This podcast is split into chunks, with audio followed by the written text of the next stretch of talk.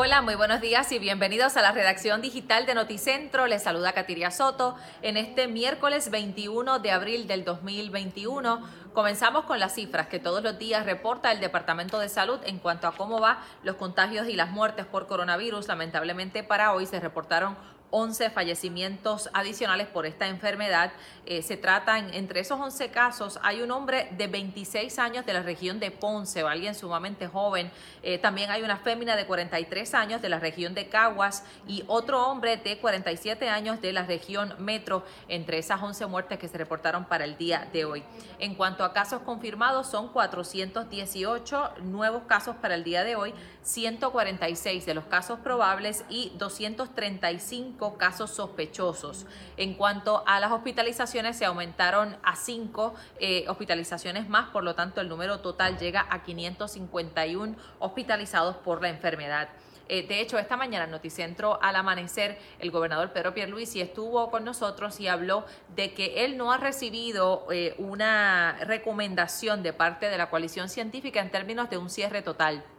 Si bien es cierto que obviamente los contagios han aumentado, las hospitalizaciones también, pues no ha habido una recomendación eh, concreta de la coalición científica en términos de un cierre total. Sin embargo, obviamente, pues todavía es incierto el tema de cuándo finalmente podrán comenzar las clases de manera presencial.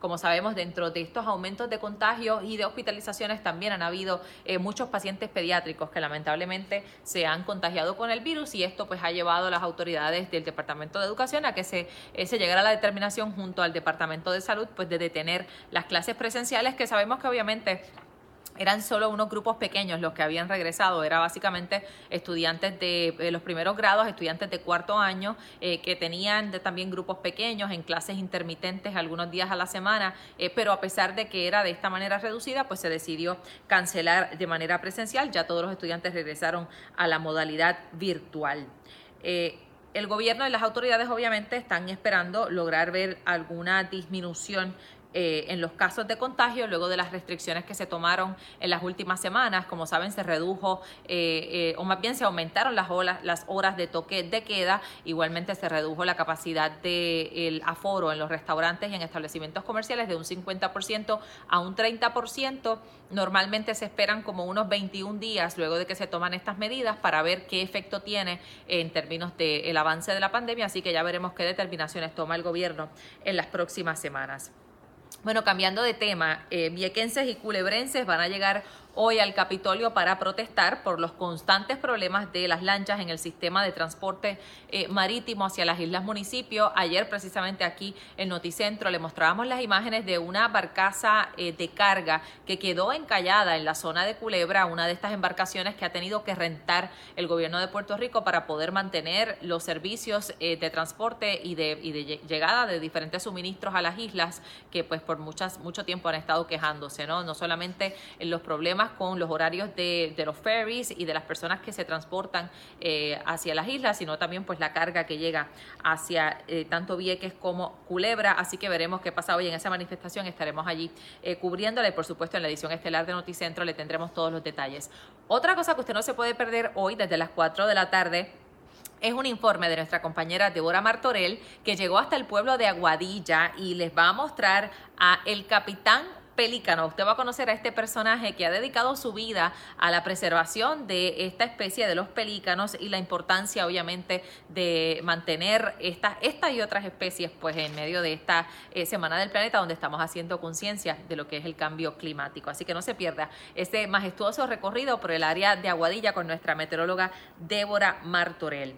Bueno, en otros temas, como saben, ayer se llegó a un veredicto en el caso del ex policía Derek Chauvin, luego de que fuera asesinado, eh, acusado del asesinato, debo decir, del afroamericano George Floyd, fue encontrado culpable de los tres cargos que pesaban en su contra por asesinato en segundo grado, en, en tercer grado y también eh, asesinato en modalidad de homicidio involuntario en unas cuantas semanas, como en unas seis semanas, se espera que se dé eh, la sentencia de cuántos años finalmente este hombre pasará en prisión. Pero algo interesante que ocurrió y terrible, ¿no? Es que a una hora de que se leyera este veredicto de culpabilidad contra este policía por abuso de poder y por ser acusado de eh, asesinar a este hombre, En Columbus, Ohio, un policía mató a tiros a una adolescente afroamericana que aparentemente estaba atacando con un cuchillo a otra persona. Así que han sido muchos los casos que se han dado en las últimas semanas. También eh, hubo un caso en Chicago donde un jovencito de 13 años igualmente murió a manos de la policía, un joven hispano.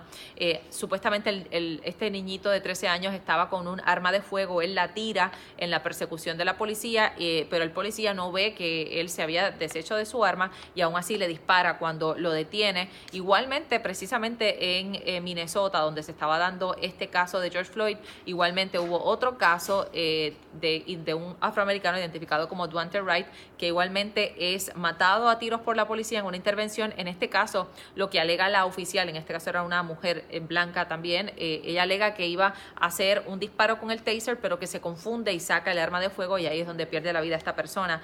Así que estamos hablando de muchos casos que han estado circulando eh, esta controversia del caso de George Floyd y que pues siguen profundizando ¿no? los problemas de, de discrimen racial y de abuso de la policía que eh, pues tantas organizaciones en pro de los derechos civiles siguen eh, tratando de levantar bandera sobre esto.